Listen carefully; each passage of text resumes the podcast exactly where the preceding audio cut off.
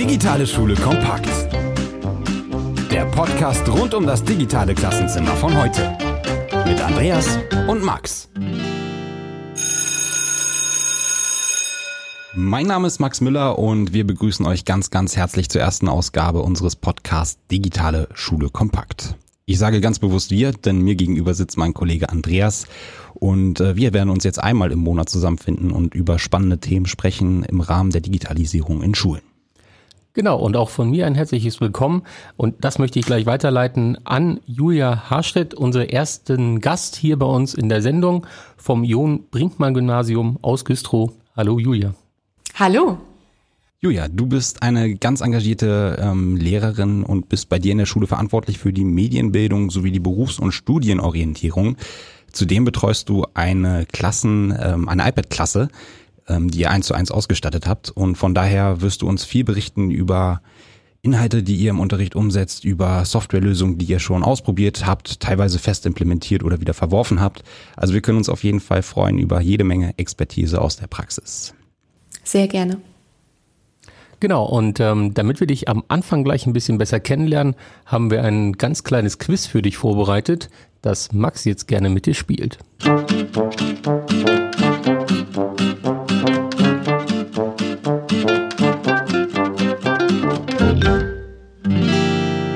Das Ganze nennt sich Schnellfragerunde und ich würde dich bitten, einfach ganz schnell auf meine Fragen zu antworten. Julia oder Frau Haarstedt? Julia. Zur ersten oder zur dritten Stunde? Lieber zur dritten. Klassenfahrt oder Ferien? Klassenfahrt. Unterricht digital oder unplugged? Beides. Herkömmliche Tafel oder tatsächlich Beamer? Digital. Handy im Unterricht an oder aus? Wenn ich es einsetzen möchte, mit den Schülern an. Nachsitzen lassen oder extra Aufgabe im Schulmessenger? Weder noch gibt andere Möglichkeiten. Große Pause oder Freistunde? Große Pause mit den Schülern. Digitaler Unterricht, ehrliche Antwort, Zeitersparnis oder Überstunden? Überstunden.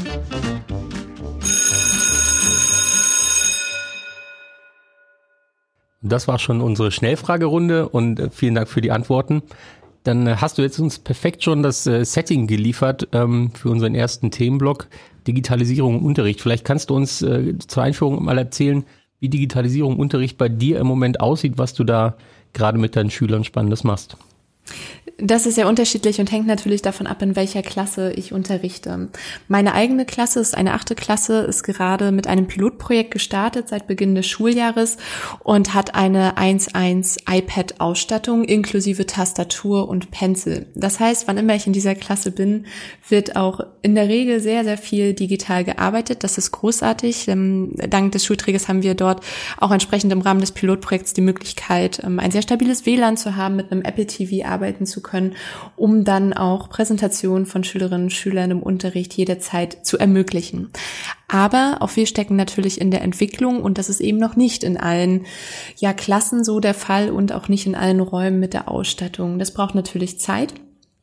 Und ja, daran arbeiten wir letzten Endes. Das heißt, man muss sich immer wieder anpassen. In anderen Klassen versucht man dann auch Lösungen zu finden. Aber selbst wenn Schülerinnen und Schüler noch keine eigenen Geräte haben, ist auch immer schon etwas möglich. Also ich bin eine Freundin davon zu sagen, Möglichkeiten, die wir schon haben, jederzeit ausschöpfen, so gut es geht und eben nicht nur in Grenzen denken, was möglicherweise alles nicht geht. Ja, es geht nämlich auch so tatsächlich schon ganz viel.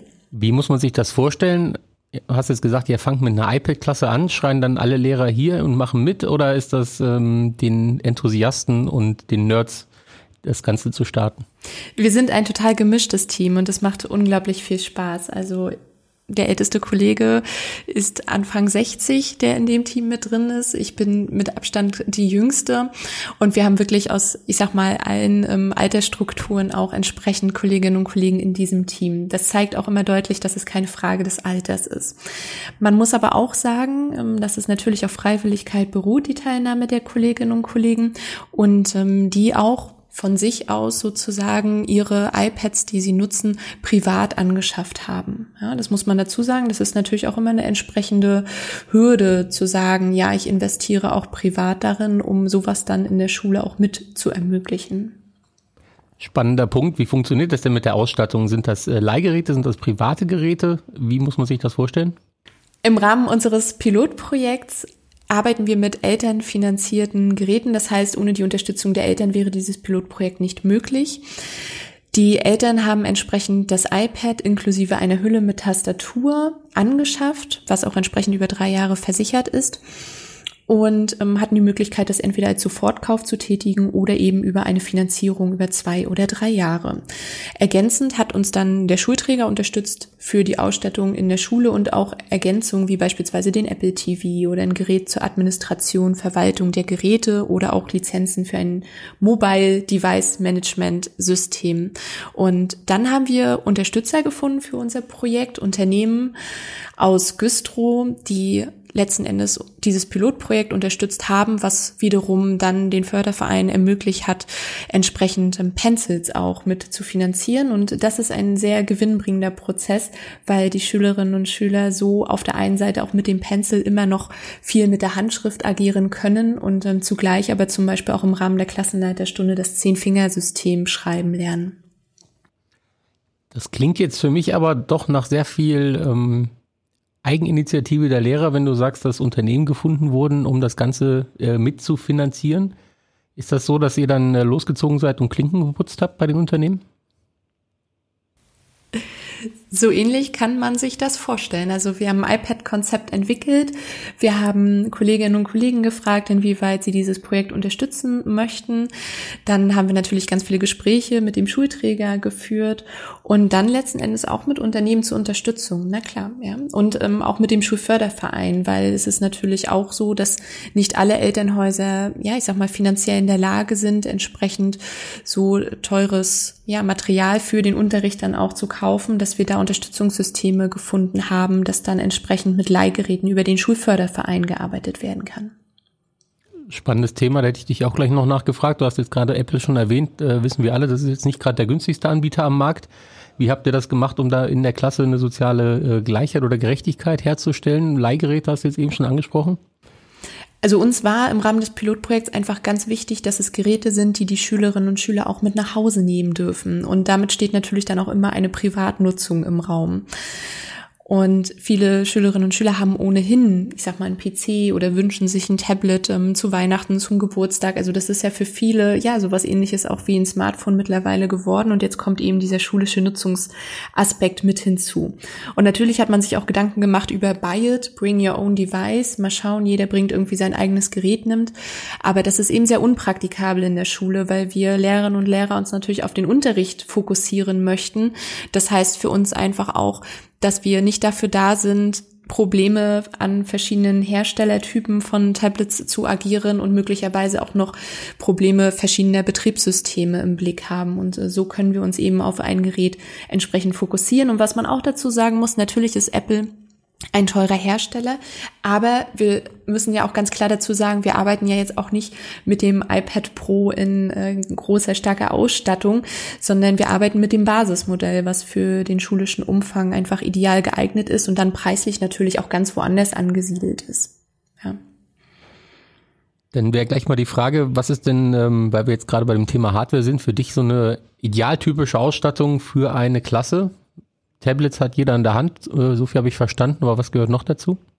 Die Tastatur und der Pencil in der Tat und eben ein Apple TV, weil es verändert sich auch letzten Endes die Arbeit mit der digitalen Tafel oder mit einem Whiteboard. Letzten Endes reicht eine Projektionsfläche, weil die Schülerinnen und Schüler einfach die Möglichkeiten haben, ihre Geräte über den Apple TV entsprechend zu spiegeln und wir deren Inhalte uns dann anschauen können, wenn die zum Beispiel irgendwie etwas produziert haben.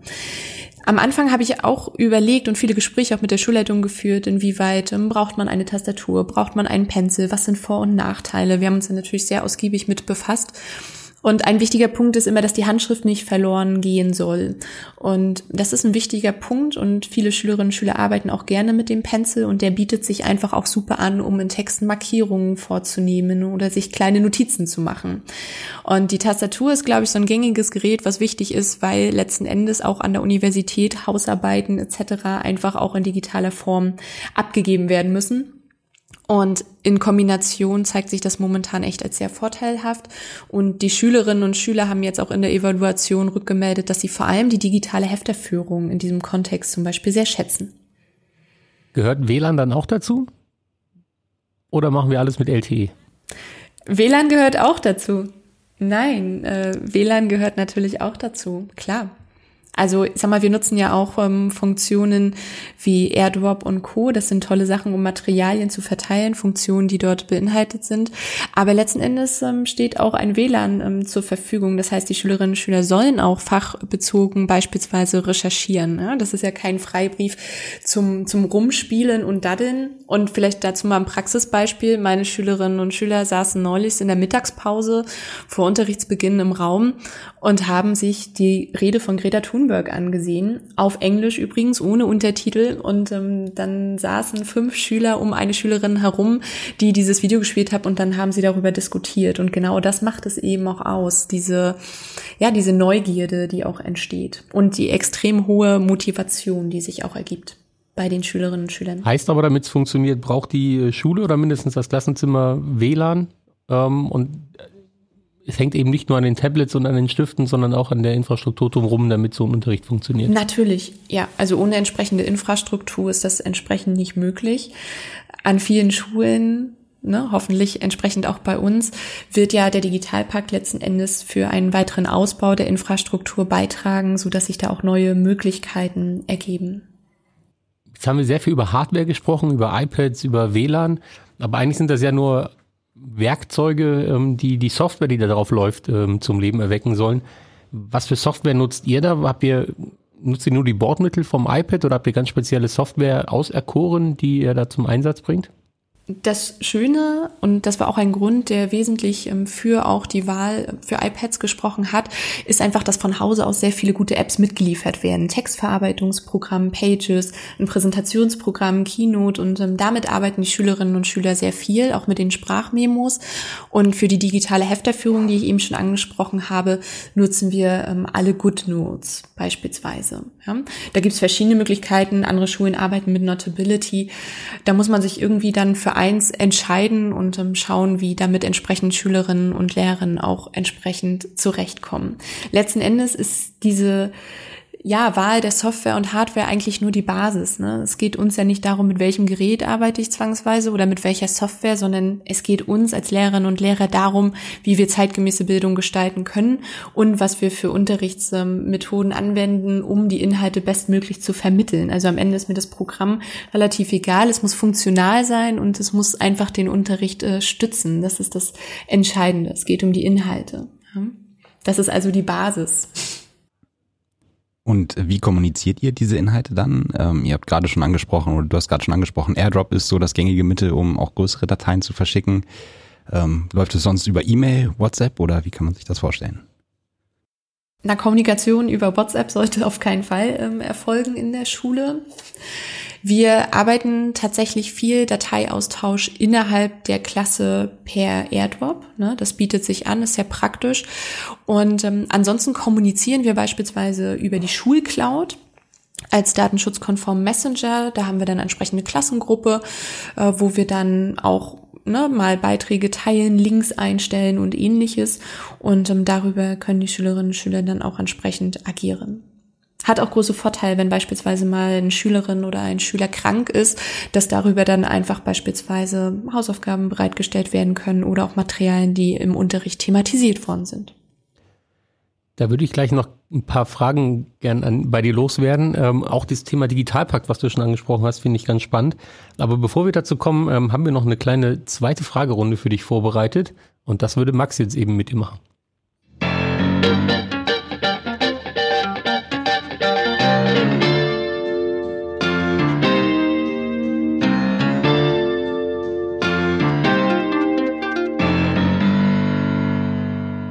Auch hier geht es wieder ganz schnell auf meine Fragen zu antworten. Croissant oder Brötchen? Croissant. Butter oder Margarine? Weder noch. Ah, Butter oder Margarine? Margarine. Kaffee oder Tee? Kaffee. Party oder Sofa? Party. Pizza oder Pasta? Na, Pasta. Auto oder Zug? Auto. Hund oder Katze? Katze. Netflix oder Amazon Prime? Weder noch.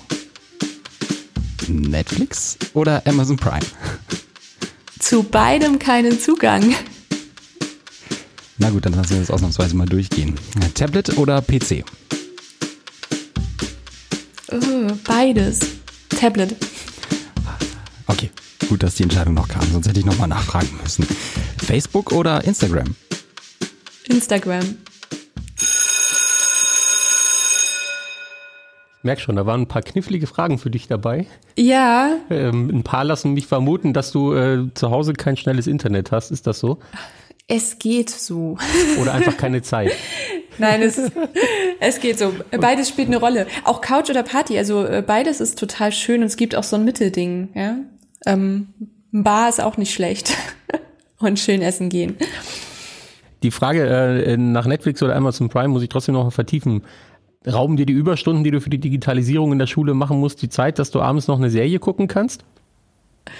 Tatsächlich bin ich nicht so der Serienjunkie, um über Netflix mir Serien anzuschauen. Also tatsächlich ist die Zeit, die dann frei ist, auch wirklich so, dass ich sie gerne in der analogen Welt verbringe mit Freunden und Familie. Auch das ist natürlich okay. Ähm, zurück zum Thema äh, Digitalisierung Unterricht. Ähm, du hast eben schon den Digitalpakt angesprochen, äh, vielleicht um da gleich mal einzusteigen. Was erhofft ihr euch denn vom Digitalpakt ähm, mit dem Setting, das du jetzt angefangen hast, ähm, ganz konkret für eure Schule? Das ist schwierig zu sagen, ne, was wir erwarten. Ich kann jetzt nur für mich sprechen als Privatperson.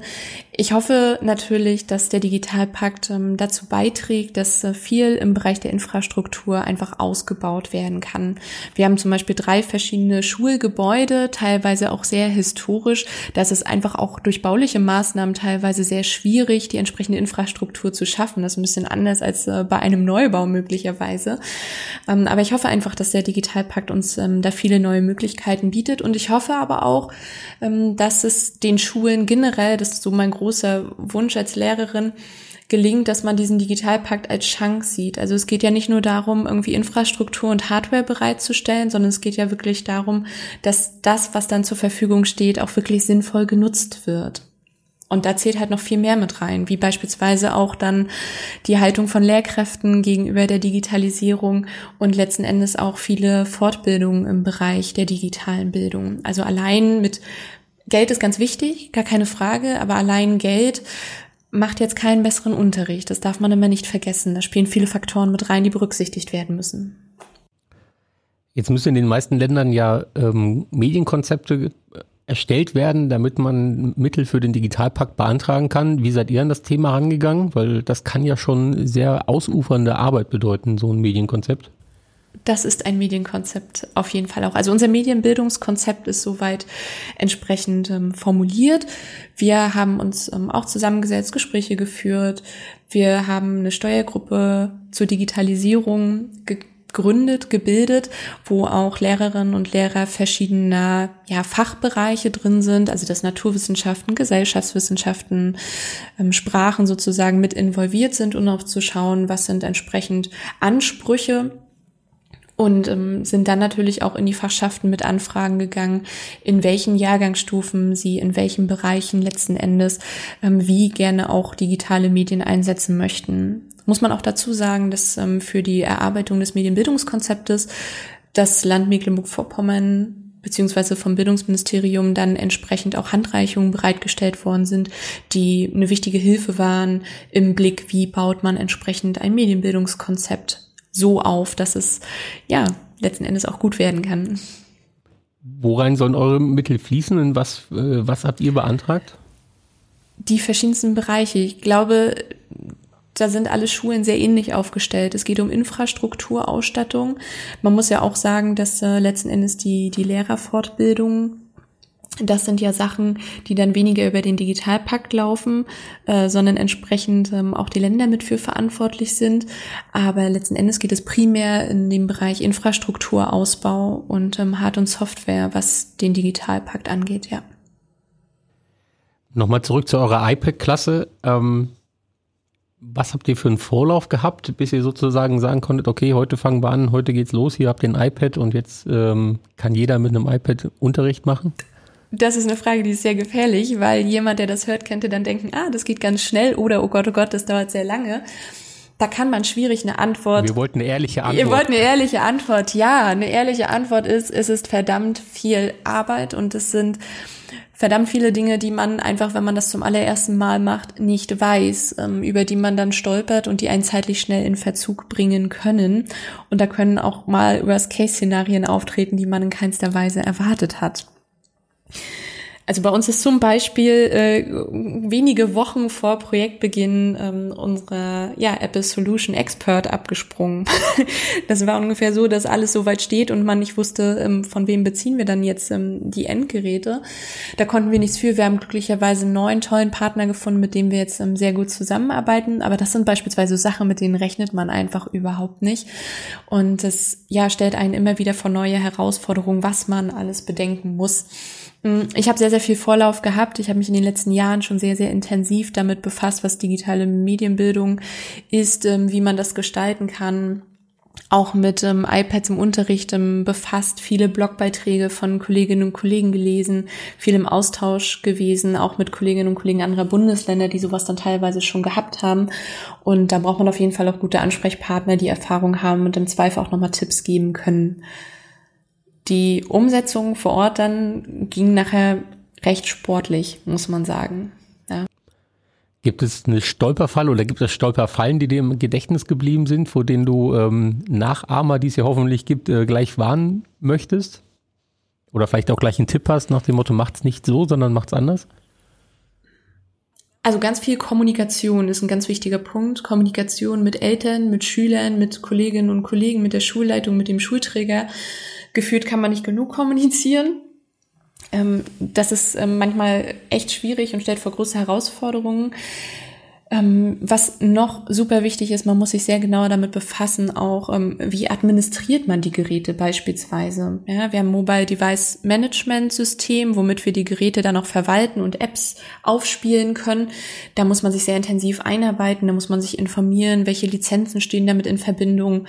Und was unglaublich viel Zeit in Anspruch genommen hat, ist auch das Schreiben unzählige Einverständniserklärungen, die wir an die Eltern und Schülerinnen und Schüler ausgegeben haben, weil das einfach für sämtliche Dienste irgendwie auch vonnöten ist. Ja? Da sollte man auf jeden Fall drauf achten. Und es gibt noch viel, viel mehr Punkte. Man könnte darüber, glaube ich, fast ein Buch schreiben. Okay, ähm, gibt es denn äh, auch, wenn der Zeitraum natürlich noch nicht immens lang ist, ähm, einen Moment, äh, der dir in Erinnerung geblieben ist, von dem du sagst, das war genau das, was ich erreichen wollte. Das war genau der Effekt, den ich haben wollte. Ja, die Effekte habe ich im Moment jede Woche, wenn ich in meiner Klasse unterrichte, weil es unglaublich schön ist zu erleben, wie Schülerinnen und Schüler sich entwickeln und wie sie im Unterricht agieren. Und wir arbeiten viel mehr kooperativ zusammen in der Klasse. Das Gemeinschaftsgefühl verändert sich stark. Die Schülerinnen und Schüler sind unglaublich hilfsbereit. Sie helfen sich untereinander und sie helfen auch mir, wenn ich mal irgendwie was nicht weiß, ähm, zu bedienen und haben da Tipps. Und viele denken ja, naja, die sitzen dann nur vor ihren Tablets und äh, reden dann kaum noch miteinander. Und ähm, das ist ein absoluter Trugschluss. Die kommunizieren so viel, gerade weil sie auch gemeinsam eigene Videos erstellen, Tonaufnahmen mit Inhalten und ähm, dann sprechen wir darüber, tauschen uns aus. Also gefühlt hat die Kommunikation innerhalb der Klasse und die mündlichen Beiträge stärker zugenommen. Und letzten Endes kann man sich einfach auch viel im ähm, Anforderungsbereich drei letzten Endes mit befassen, ja, weil es nicht mehr darum geht, dass wir sehr lange irgendwie Definitionen abschreiben, sondern die Definition können wir relativ schnell dann abhandeln, weil sie dann eben auch mal verschickt und thematisiert werden können und wir können uns dann wirklich intensiv mit den Themen ähm, auseinandersetzen. Das macht ganz viel Spaß. Und wenn man dann in der Klasse steht und auch die Dankbarkeit der Schülerinnen und Schüler erfährt, dann sind das ganz besondere Momente, die einem einfach widerspiegeln, dass es genau das ist, ähm, wofür man sich da letzten Endes eingesetzt hat. Das ist unglaublich schön. Und das entschädigt für all die Überstunden, die man möglicherweise aufgebracht hat. Man macht es für den Unterricht und für die Schülerinnen und Schüler. Und wenn die profitieren, dann ist es einfach total schön mitzuerleben. Habt ihr auch den Effekt, dass äh, Schüler, die vorher im klassischen Unterricht vielleicht nicht so richtig folgen konnten oder mochten, äh, mit einmal total aufdrehen und ähm, sozusagen an die Klassenspitze gestürmt sind? An die Klassenspitze ist jetzt schwierig, ne? Woran möchte man das festmachen? Ähm, wie gesagt, es ist auch noch früh im Schuljahr, das heißt jetzt äh, wirklich vergleichen, was so Leistungsergebnisse sind, das macht zum jetzigen Zeitpunkt noch nicht viel Sinn. Die Rückmeldungen, die Evaluationen, die wir anonym und digital durchgeführt haben, ergaben, dass ähm, fast alle Schülerinnen und Schüler angeben, sie haben eine höhere Lern- und Bereitschaft und auch Motivation und das merkt man auf jeden Fall auch im Unterricht. Das soll aber nicht davon ablenken, dass natürlich auch ähm, entsprechend das letzten Endes Kinder sind, die natürlich sich im Unterricht auch mal unterhalten und mal Sachen machen, die sie möglicherweise nicht machen sollen. Ähm, aber sie sind unglaublich motiviert und das macht Spaß. Und sie teilen das eben auch gerne. Also wir hatten jetzt gestern eine Veranstaltung, da hatte ich dann einfach mal eine Klasse gefragt, wer wäre bereit, den interessierten Kolleginnen und Kollegen mal zu zeigen, wie sie mit den iPads arbeiten. Und da gingen sofort unzählige Hände hoch und die Schülerinnen und Schüler haben gesagt, na klar machen wir das. Wir möchten ihnen zeigen, wie wir arbeiten. Und vielleicht kommt das dann irgendwann auch mehr Schülerinnen und Schüler zugute. Und das ist unglaublich schön, diese Bereitschaft darüber hinaus. Ja, das ist eben nicht ein, okay, die Schule ist vorbei, hat geklingelt, ich bin sofort weg. Ähm, das ist sehr, sehr schön. Du hast eben gesagt, die Schüler helfen dir auch manchmal. Wenn du am iPad nicht weiter weißt, ähm, ist die Angst der Lehrer, die es ja häufig gibt, dann unbegründet, ähm, sozusagen als äh, eventuell technikunaffinerer Kollege vor den sehr technisch affinen Schülern zu stehen? Ah, das täuscht. Also häufig wird ja gesagt, Digital Natives, die Schülerinnen und Schüler kennen sich mit den Geräten sehr gut aus. Wir dürfen aber nicht vergessen, dass die ja zu Hause auch die Geräte, wenn sie vielleicht vorher schon welche hatten, ja nicht als Arbeitsgerät nutzen. Und die haben auch keine digitale Tafel zu Hause, ähm, mit der sie dann agieren und arbeiten. Also für die ist ja auch vieles neu. Ne? Gerade dieses sehr produktive Arbeiten ist für die Schülerinnen und Schüler neu, genau wie für Lehrerinnen und Lehrer auch. Das heißt, man braucht da eigentlich relativ wenig Angst haben. Und wir haben auch Kolleginnen und Kollegen, die wirklich jetzt erst mit dem Pilotprojekt entsprechend angefangen haben, mit einem iPad zu arbeiten und damit super zurechtkommen. Und das ist einfach sehr, sehr schön. Wir haben aber auch, das muss man dazu sagen, ähm, sehr viele schulinterne Lehrerfortbildungen auch durchgeführt, wo wir dann eben genau solche Themen auch besprechen und dann auch mal schnell Erklärvideos machen, die wir bereitstellen. Also zum Beispiel anschließend eines Apple TVs und ähnlichem. Ähm, wie spiegel ich bestimmte Sachen da machen wir dann schnell mal kurze Videos, die wir bereitstellen, dass dann alle damit agieren können. Aber grundsätzlich helfen die Schülerinnen und Schüler total gerne und auch wir als Lehrerinnen und Lehrer können denen natürlich ähm, viele Tipps geben. Das ist ein schönes Miteinander. Wie muss man sich dann so einen Unterricht bei euch vorstellen? Ist das äh, Schulbuch das klassische Verband und alle haben nur noch ein iPad im, im, in der Tasche? Das ist ein Argument von den Schülerinnen und Schülern. Die Schultasche ist viel leichter und das soll entsprechend auch so genutzt werden. Wir haben in einigen Fächern E-Books weil da entsprechend E-Books zu den gedruckten Werken, die dann auch die Parallelklassen nutzen, zur Verfügung stehen. Man muss aber auch ganz klar sagen, dass die Schulbuchverlage leider in keinster Weise wirklich gut aufgestellt sind, was den Bereich angeht. Das hat uns vor große Probleme gestellt. Das heißt, die Einrichtung der E-Books hat sehr, sehr lange gedauert. Die Apps der verschiedenen Anbieter, das betrifft mehrere Verlage, laufen teils einfach sehr instabil, dass die Apps regelmäßig abstürzen und das führt doch zu allerhand Unmut, ähm, so dass dann doch mal letzten Endes ähm, auch so agiert wird, dass entsprechend ja wie so eine Art Kopie als Foto gemacht wird und dann den Schülerinnen und Schülern per AirDrop bereitgestellt wird. Ne? Also als wenn man auch mal eine Kopie aus dem Buch machen würde. Ähm, letzten Endes sind viele Kolleginnen und Kollegen aber auch dabei, sehr viel Materialien selbst zu erstellen, weil sich auch das Arbeiten ändert. Also es ist ja nicht so, dass wir sagen, ja, Lehrbuchseite sowieso, Nummer sowieso und jetzt wird das abgearbeitet. Also da verändert sich ja schon einiges auch in der Didaktik. Also wir arbeiten auch viel nach dem Prinzip des 4K-Modell des Lernens. Ja. Kommunikation, Kollaboration, kritisches Denken und ähm, Kreativität. Also kein klassischer Frontalunterricht mehr, wie wir ihn früher noch gewohnt sind? Kommt auch vor, klar. Auch Frontalunterricht kann im Übrigen sehr, sehr gut sein. Also ein analoger Frontalunterricht kann auch besser sein als ein schlechter ähm, Unterricht in einer iPad-Klasse. Das darf man nie vergessen. Ne? Also durch die Digitalisierung wird Unterricht nicht zwangsweise besser. Es kommt nach wie vor auf die Lehrerinnen und Lehrer an. Ähm, und das ist ein ganz wichtiger Punkt. Also nur weil ich Technik einsetze, heißt das nicht, dass der Unterricht besser ist. Ähm, aber wenn man sehr bemüht ist, entsprechend dann Unterricht auch auf die, auf die Inhalte so anzupassen und Methoden zu wählen, dass Inhalte möglicherweise bei den Schülerinnen und Schülern besser verstanden werden können, dann verändert sich halt einiges. Ne? Gerade dieses gemeinsame Arbeiten zu zweit, auch mal in der Gruppe, das macht sehr viel aus. Und da werden die Schülerinnen und Schüler kreativ. Ne? Wenn sie gemeinsam ein Radio-Feature erstellen sollen und müssen eine Textgrundlage haben, dann wissen sie, ah, okay, wir sind zwei Schüler, wir haben zwei Geräte, dann recherchieren und schreiben wir den Text auf dem einen, machen die Tonaufnahme auf dem anderen.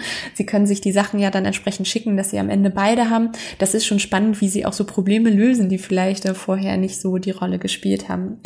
Ja, grundsätzlich würden wir uns wünschen, dass die Verlage aber da vielleicht auch sich noch ein wenig weiterentwickeln Jetzt hast du eben schon das E-Book angesprochen. Das kann ja nicht der einzige Vorteil von so einem iPad sein. Hast du ein, ein genaues Beispiel, wo man jetzt äh, die Vorteile, die multimedialen Vorteile eines iPads im Unterricht einsetzen und einbringen kann? Ja, also die E-Books sind wie gesagt, letzten Endes der geringste Vorteil, muss man einfach sagen, äh, ne, weil sie entsprechend noch nicht so fungieren, wie man sich das wünscht. Ähm, Natürlich, also zum einen ist es äh, diese Kommunikation, dieses schnelle Versenden, dieses Austauschen von Dateien und Dokumenten, gemeinsam daran arbeiten. Das ist unglaublich wertvoll für die Schülerinnen und Schüler. Auch, dass zum Beispiel eine Gruppe etwas erstellt, die andere Gruppe entsprechend darauf antwortet, beziehungsweise das weiter bearbeitet, möglicherweise Feedback gibt zur Erarbeitung. Das ist unglaublich toll. Und es geht ganz viel in die Produktion hinein, ne? dass sie Erklärvideos einfach selbst erstellen, anstelle sich welche anzuschauen. Und das hat einfach viele positive Effekte. Sie müssen planen, sie müssen ein Drehbuch schreiben, man hört ihre Stimme. Das heißt, ähm, dass sie natürlich dann auch das erklären müssen, was die anderen erklären wollen. Und dadurch das viel einfacher verständlich ist, als wenn sie sich das einfach nur schriftlich irgendwie in, in den Hefter schreiben. Ne? Und ähm, es ist auch immer eine hohe Motivation, wenn wir uns dann solche Lernprodukte auch anschauen oder digitale Stationsarbeiten machen, beispielsweise mit QR-Codes Materialien bereitstellen. Ähm, da gibt es ganz tolle Möglichkeiten, wie man arbeiten kann und das macht unglaublich viel Spaß. Nochmal zum Thema Verlagshäuser. Du hast gerade das schöne Zusammenspiel zwischen dir und den äh, Schülern beschrieben. Das fehlt jetzt gerade noch äh, zu den Verlagshäusern. Was genau muss denn passieren, damit es, äh, damit ihr es da auch einfacher habt? Also was genau würdest du fordern von, von den Verlagen? Ich glaube, wir sind einfach, also was heißt wir? Ich glaube so im Prinzip, dass Verlage noch sehr auf die Nutzer ausgelegt sind, die eben die Printexemplare nutzen und weniger auf diejenigen, die digital arbeiten möchten. Und das ist natürlich dann etwas problematisch. Wir hatten jetzt Probleme, dass sich eine App auf dem Tablet zum Beispiel nicht splitten ließ. Ja, dann bringt das relativ wenig, weil die Schülerinnen und Schüler ja ihren digitalen Hefter haben, wo sie dann auch reinschreiben. Also es ist ja nun nicht dazu da, dass nur auf dem Bildschirm das Buch gezeigt wird. Auf der anderen Seite hat dieser ganze Registrierungsprozess unglaublich lange gedauert. Es gibt einzelne Schüler, die ihre E-Books noch nicht freischalten konnten, weil die App bei ihnen permanent abstürzt, trotz ständiger Neuinstallation. Und ähm, da sind wir halt auch nicht die Einzigen. Ne? Das merke ich auch im Austausch mit Kolleginnen und Kollegen anderer Schulen und Bundesländer. Das liest man auch, wenn man sich im App Store die Bewertung der App ansieht, dass das einfach große Probleme sind. Mm, und dann raubt es einfach sehr viel wertvolle Zeit. Und tatsächlich ist es dann so, dass man auch den Weg ergreift, dass man sagt, okay, dann erstellt man eigene Materialien.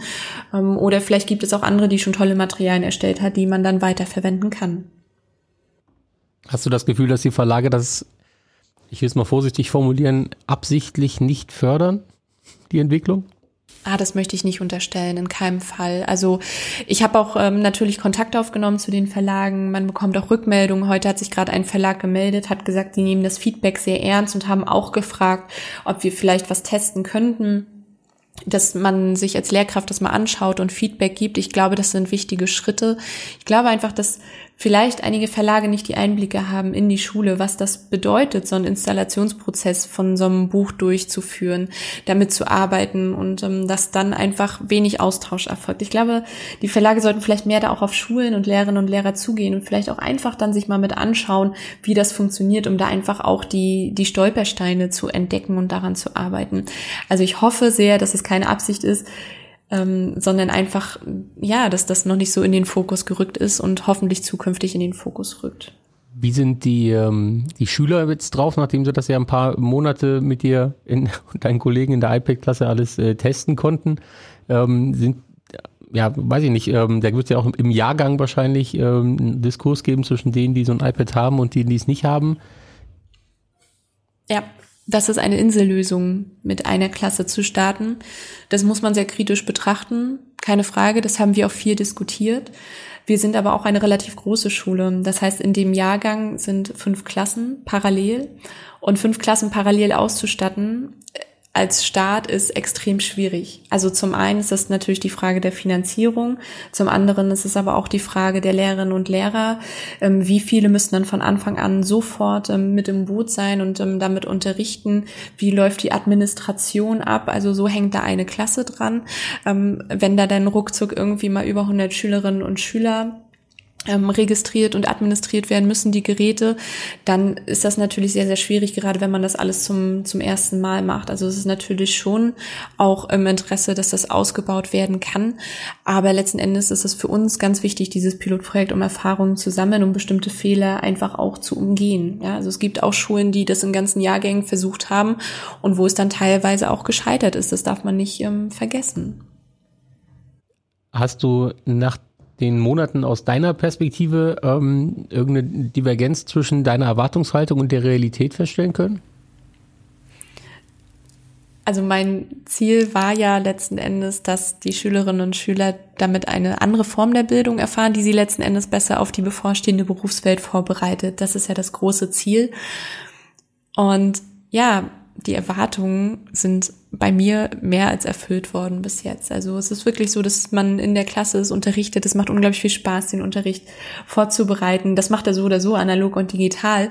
Ähm, aber es ist einfach nochmal, es schafft einfach ganz andere Möglichkeiten, didaktisch zu arbeiten und Inhalte zu vermitteln. Und das macht sehr, sehr viel Spaß. Und wenn man merkt, wie die Schülerinnen und Schüler engagiert dabei sind und ähm, wie auch erste tolle Ergebnisse herauskommen, macht das ähm, viel Freude. Und auch das erste Feedback von den, von den Eltern und Lehrerinnen und Lehrern war durchaus positiv. Und ja, in dem Moment sind die Erwartungen bis jetzt erstmal mehr als erfüllt worden. Aber wir stehen halt eben auch noch ganz am Anfang. Ne? Andere Schulen sind da schon, schon deutlich weiter und ja, wir müssen mal schauen, wie es weitergeht.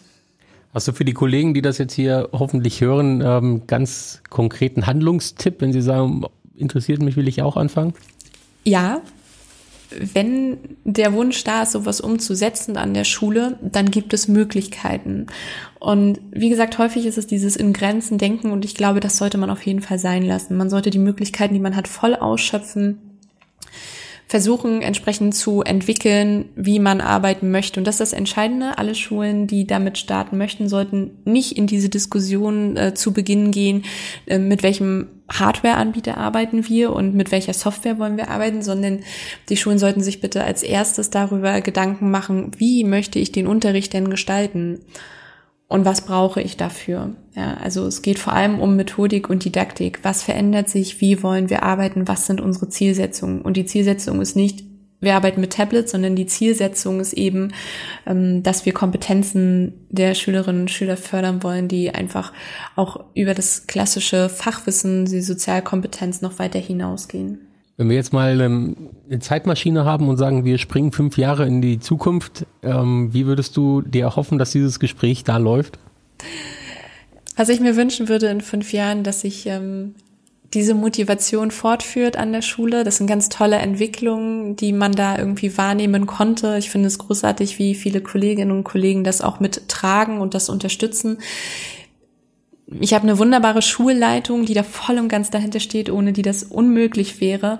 Und ähm, ja, ich habe die größte Hoffnung, dass wir in fünf Jahren das stark ausbauen konnten in Zusammenarbeit mit Eltern, Schulleitungen, Lehrern, Lehrern, Schülerinnen und Schülern und dem Schulträger und dass das ja so weitergeht und sich Unterricht positiv entwickelt, auch von der Unterrichtsqualität. Das ist ja das Entscheidende. Es geht nicht um das ja, wie ich schon gesagt habe, es geht nicht um die Hardware, es geht um den Unterricht. Und das Spannende ist, wie die Schülerinnen und Schüler nachher, wenn sie die Schule verlassen, was sie dann Rückmeldungen, wenn sie an der Uni sind, wenn sie in der Berufsschule sind, was ihre Erfahrungen sind. Sehr spannend. Vielen Dank auf jeden Fall schon mal für die äh, ganz, ganz tollen Ausführungen. Ganz zum Schluss muss ich dich aber nochmal ähm, um vielleicht zwei Tipps für deine Kollegen bitten. Einmal ähm, drei Apps, die dir spontan einfallen auf dem iPad, wo du sagst, die waren super praktisch für mich, für mich und meine Schüler.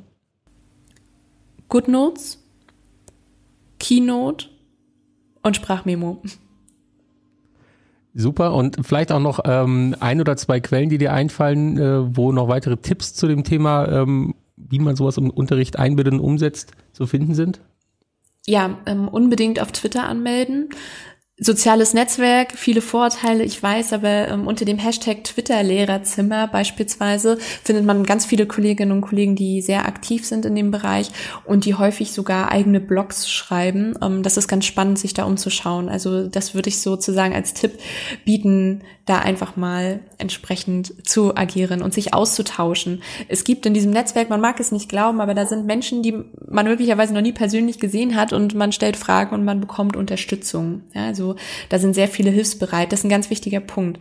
Wenn man das angehen möchte an der Schule, braucht man auch Ansprechpartner außerhalb, die Tipps geben können, Erfahrungswerte haben und dann auch mal kurz helfen können, wenn irgendwo Probleme vorliegen. Wunderbar, Julia. Vielen, vielen Dank äh, für die ganzen Informationen, für die Einblicke in dein Schulleben. Und äh, damit ist sie auch schon zu Ende, die erste Folge unseres Podcasts äh, Digitale Schule Kompakt. Wir hören uns bald wieder und äh, mehr Informationen findet ihr natürlich auch auf unserem Blog digitale-schule.blog oder wie du gerade Julia schon erzählt hast auf Twitter unter digitale Schule kompakt und äh, die ganzen Informationen haben wir euch natürlich auch nochmal zusammengefasst in den Show Notes. Äh, vielen Dank, Julia. Auch dich findet man auf den sozialen Netzwerken unter Medien-Lehrerin. Ich habe äh, vorhin gerade mal in dein Feed reingeschaut. Du stellst immer Fragen und äh, die Community reagiert. Das heißt, da findet auch ein munterer Austausch äh, statt. Ich freue mich, äh, dass du da warst und wir hören uns bestimmt bald wieder. Sehr gerne. Dankeschön. Ciao.